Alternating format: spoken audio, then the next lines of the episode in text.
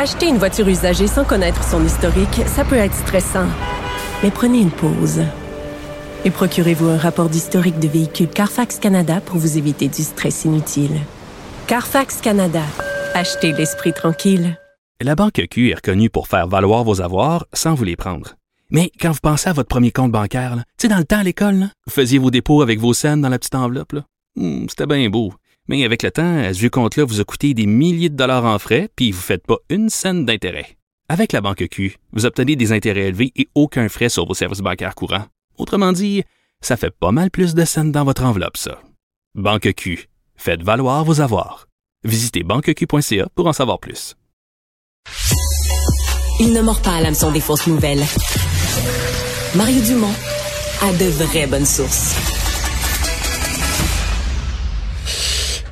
Eh bien, on a beaucoup parlé euh, des euh, chevreuils à Longueuil, mais euh, il y en a, il y en a plusieurs endroits là, qui, des, des, des, régions ou des secteurs où il y a beaucoup, beaucoup, beaucoup de, de chevreuils. on a vu autour du parc du Mont Saint-Bruno la même chose, des gens être pris avec des problèmes.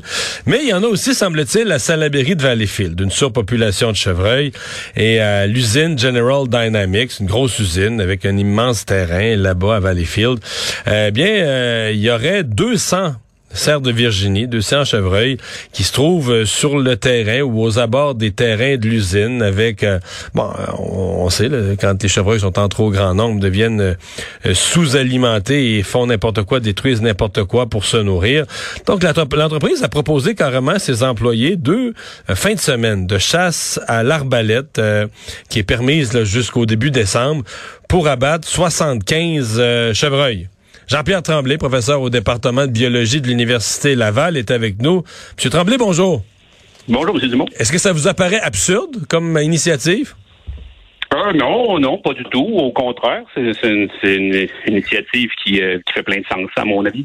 Ce plan de la chasse, je je suis pas un spécialiste des règles de chasse. Ce plan de la chasse, tout est légal à l'arbalète? En fait, euh, tout est légal. L'arbalète est une des, armes autorisées pour la chasse au sort de Virginie. Euh, un des, la, saison est plus longue, là, hein? Ben là, c'est ça, c'est la saison qui est un peu différente de la saison euh, normale. La saison euh, normale, bon, ça, ça, varie selon les régions, mais dans plusieurs régions, ça vient de se terminer. Donc, on va parler d'une chasse contrôlée parce qu'elle va être sous un régime différent que le régime réglementaire habituel. ça va se faire par un, permis spécial qui est hors saison. Hors saison, tout à fait. OK.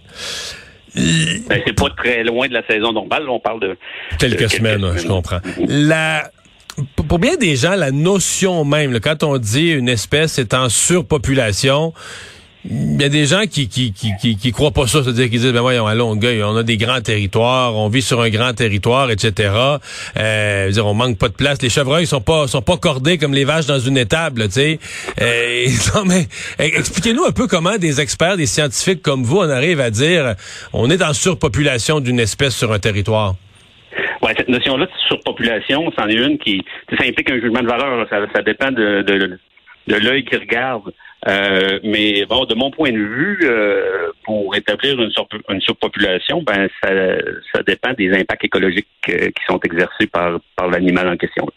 Fait que, on le sait, dans le cas du cerf de Virginie, c'est un animal qui peut avoir entraîné des, des changements assez importants aux écosystèmes. La capacité, c'est des, des herbivores, bien entendu, qui vont, ils broutent de façon sélective, sélective ils broutent pas n'importe quoi, ils choisissent les espèces qui correspondent le, le mieux à leurs besoins. Et en faisant ça, c'est comme si on appliquait un filtre dans les espèces qui peuvent passer ou ne pas passer, parce qu'aux densités dont on parle, on parle du 40 fer au kilomètre carré, avec 200 euh, fer sur la, superficie du territoire de General Dynamics, c'est autour de 5 km carrés, si j'ai bien compris. Donc, c'est beaucoup de serre. Donc, ils ont la c'est un filtre assez efficace qui va laisser passer juste certaines espèces, puis là, ça entraîne à des, des conversions de l'écosystème. C'est-à-dire qu'ils vont faire disparaître certaines plantes en les mangeant jusqu'à la racine, puis ils vont en laisser d'autres. Là. là, ça, c'est plus le même. On n'a plus la même végétation. Ben, c'est en plein ça. Puis là, on va arriver à des espèces qui sont plus euh, résistantes au broutement, qui ont des résistances chimiques euh, ou, euh, ou, physiques, des piquants. souvent, dans le sud du Québec, c'est encore plus marqué. C'est des espèces qui vont être favorisées. C'est souvent des espèces envahissantes.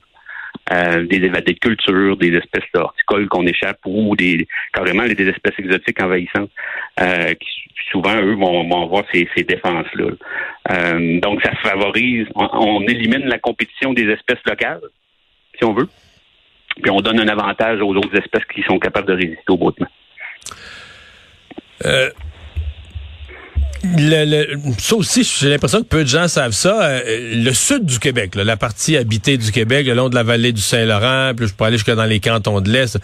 Euh, je voyais un rapport, il semble qu'on est en surpopulation de cerfs dans une très, très grande partie du territoire habité du Québec. C'est votre lecture aussi? C'est le sud du Québec est favorable au cerf de Virginie. Hein. Le cerf de Virginie, c'est une espèce qui, au Québec, est limitée en bonne partie par la rigueur des hivers. Euh, donc, euh, dans une situation comme le sud du Québec où les hivers sont de moins en moins rigoureux, euh, puis on ajoute à ça qu'il n'y a pas de, de prédateurs spécialistes là, comme le loup.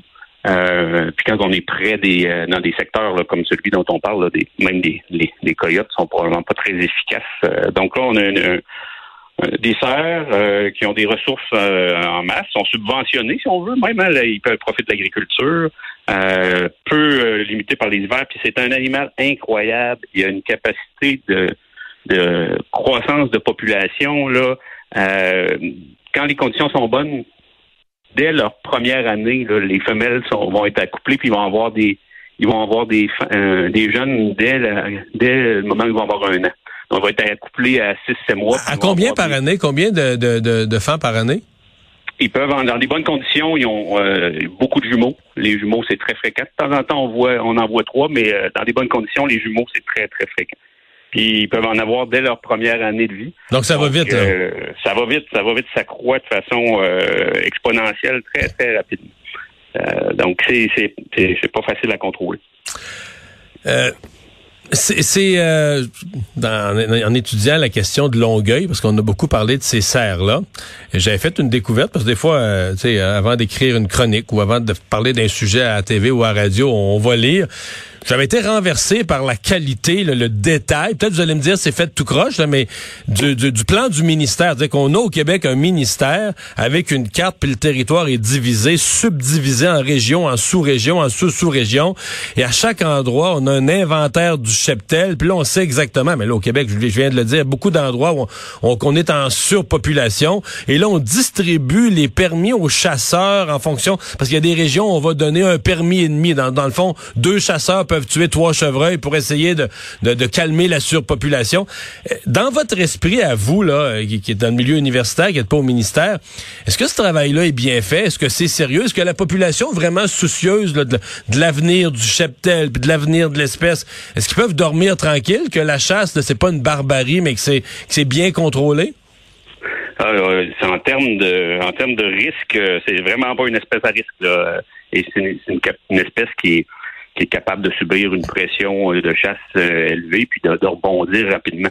Euh, aucun aucun problème de ce côté-là. La gestion qui se fait au Québec est une gestion là, moderne, c'est basé sur basé sur les meilleures connaissances scientifiques, puis ben, toujours en toujours en amélioration continue. Là. On peut toujours s'améliorer, mais mais donc je pense qu'on quand on se compare, on se console. Là. Il y a une bonne gestion de, mm. de, de, nos espèces fauniques au Québec, pas doute, mais il reste qu'il y a des espèces comme le cerf qu'on a on a de la difficulté là, à, les contrôler quand ça, ça, va tellement vite qu'on euh, a c'est comme si on n'avait pas la, mais on l'a vu à Longueuil. On, l'a vu à Longueuil parce que quand le débat a commencé, on parlait de l'abattage de quoi, une quinzaine de serres, un petit nombre, en bas de 20. Puis par le temps que la décision se prenne pas, se prenne pas, se prenne pas, maintenant on parle d'un nombre beaucoup plus grand. Là. Ah oui, ça va vite. Puis les conditions qu'on génère euh, par la présence humaine sont favorables. C'est une des espèces de cerf de Virginie qui, comme d'autres espèces fauniques, sont très tolérantes à la présence humaine et en profitent même parce que ben, ça, limite les prédateurs. Euh, on génère des un, bon, un bon, petit jardin potager, euh, des ah haies de cèdre. ah oui, tout à fait. C'est morcelé, c'est très morcelé. Puis euh, il en profite, c'est une espèce qui... à, l'origine, c'est une espèce du Midwest américain. C'est c'est habitué d'avoir des, des, milieux qui sont ouverts avec des, petits boisés ici là. Donc, tant qu'ils ont un peu d'abri, que, que, de la nourriture en masse, c'est une espèce qui... Donc, les conditions qu'on génère, c'est comme si on on, aménage un peu pour en, faveur de cette espèce-là, puis en défaveur de bien d'autres espèces par contre. Et elle, c'en est une des rares qui profite de la présence humaine. Ouais.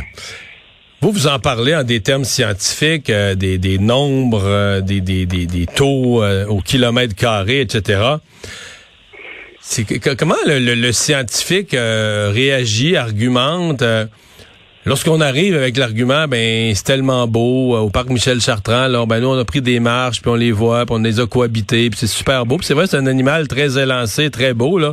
Je pense que tu sais un gros animal lettre avec une face poilue, des, mauvaises couleurs de bariolés, de, poils d'en face, ben on est moins sensible, là, garde, abattez-les s'il faut. Mais plus l'animal est beau, gracieux, ben plus on dit c'est écœurant, faut être sauvage pour tuer ça?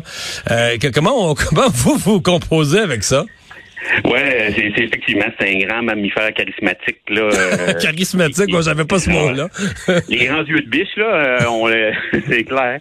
Euh, mais ben, moi en fait, c'est ce que, ce que par ma formation, par les recherches que je fais, ce que ce que je vois, c'est un peu ce que le cerf cache. C'est donc les impacts qui, qui amènent sur les écosystèmes, les changements à la, à la biodiversité, les, les changements à la composition, la structure des écosystèmes. Ça c'est c'est clair que c'est dur à voir, puis c'est moins charismatique. c'est un peu moins le fun que de compter des chevreuils, là, de compter des plantes. Mais, euh, mais en bout de ligne, ben, c'est l'habitat d'autres espèces qui sont impactées. Euh, donc, c'est les aspects qui sont beaucoup plus difficiles à voir là, quand on n'a pas le, quand on n'a pas la, le portrait d'ensemble. La, ouais, le portrait d'ensemble. C'est donc c'est un euh, vraiment le, le, je pense que la, difficulté dans ce dans le débat, c'est de pouvoir se ramener à, à, vraiment euh, qu'est-ce que les au niveau de l'écosystème et pas juste de l'espèce. Est-ce que, est que, vous avez déjà des gens qui ont, euh, qui ont, qui disent avoir un grand, grand, grand souci, là, que l'humain intervienne pas avec ses fusils puis tout ça ou ses arbalètes, euh, dans, qu'on laisse la nature aller, etc. Euh, qui reprochent même, ben, c'est nous là, qui avons construit nos maisons puis nos quartiers dans leur habitat. Euh, est-ce qu'il vous est déjà arrivé de leur proposer la solution écologique? Si on ramenait à monter, mettons à Montérégie, là, une région où il y, y, a beaucoup de surpopulation, si on ramenait un 400-500 loups à Montérégie, d'après moi, on réglerait le problème des chevreuils? ça, c'est un. on l'entend beaucoup pour Anticosti, par exemple. Ah, OK. Euh, puis celui-là, mais euh, c'est cette solution potentielle-là.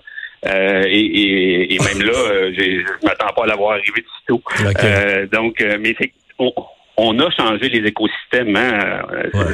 Effectivement, on les a fragmentés, on les a changés on a généré cette espèce de paysage-là favorable aux cerfs. Euh, maintenant, euh, ramener des loups, ramener des loups à bord des écoles, non, c'est pas. C'est pas, euh, on va euh, faut, que je, faut que je retravaille ma proposition. Pas, pas sûr qu'on va voir un ministre signer ça bientôt.